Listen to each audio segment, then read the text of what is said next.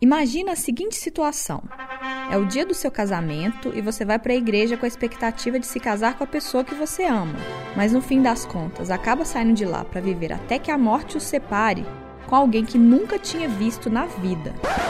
Tomado de uma natural revolta, gesto evidente de sua superioridade física e moral, o ilustre prelado, antes de aplicar aos dois casais as leis da igreja, aplicou talvez inconscientemente as leis eugênicas, como num tablado de jogo das damas, separa os brancos e os pretos e diz com solenidade: branco com branco, preto com preto. A linguagem é meio rebuscada, mas trocando em miúdos, o que aconteceu foi: um padre de Campina Grande, na Paraíba, inverteu dois casais simplesmente porque achava errado casar um homem negro com uma mulher branca e vice-versa. Essa história é contada na edição de junho de 1931 do Boletim de Eugenia, no artigo Cruzamento do Branco com o Preto, que defende a inferioridade de pessoas negras e o impedimento da miscigenação. Esse era um dos pressupostos da eugenia, uma ciência que se espalhou pelo mundo no início do século XX. Resumindo bastante, a ideia era que haveria diferentes níveis de evolução entre os seres humanos, então era preciso estimular a reprodução dos melhores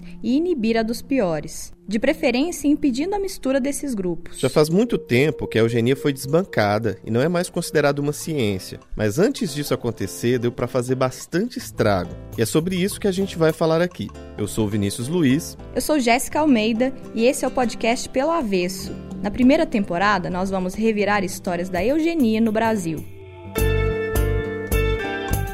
Não tivemos leis eugênicas como os Estados Unidos e a Alemanha, mas aqui a eugenia influenciou medidas de imigração, reprodução e saúde mental, além de reforçar o racismo contra boa parte da população. A partir de 11 de agosto, quinzenalmente, sempre às quartas, nós vamos mostrar como essas ideias chegaram aqui, que formas elas tomaram e mais, que disfarces elas assumiram para continuar circulando, mesmo sem a chancela da ciência. A primeira temporada de Pelo Avesso é uma produção em parceria com o jornal O Tempo e tem apoio do Instituto Serra Pilheira. Assine o nosso feed no seu tocador de podcast favorito.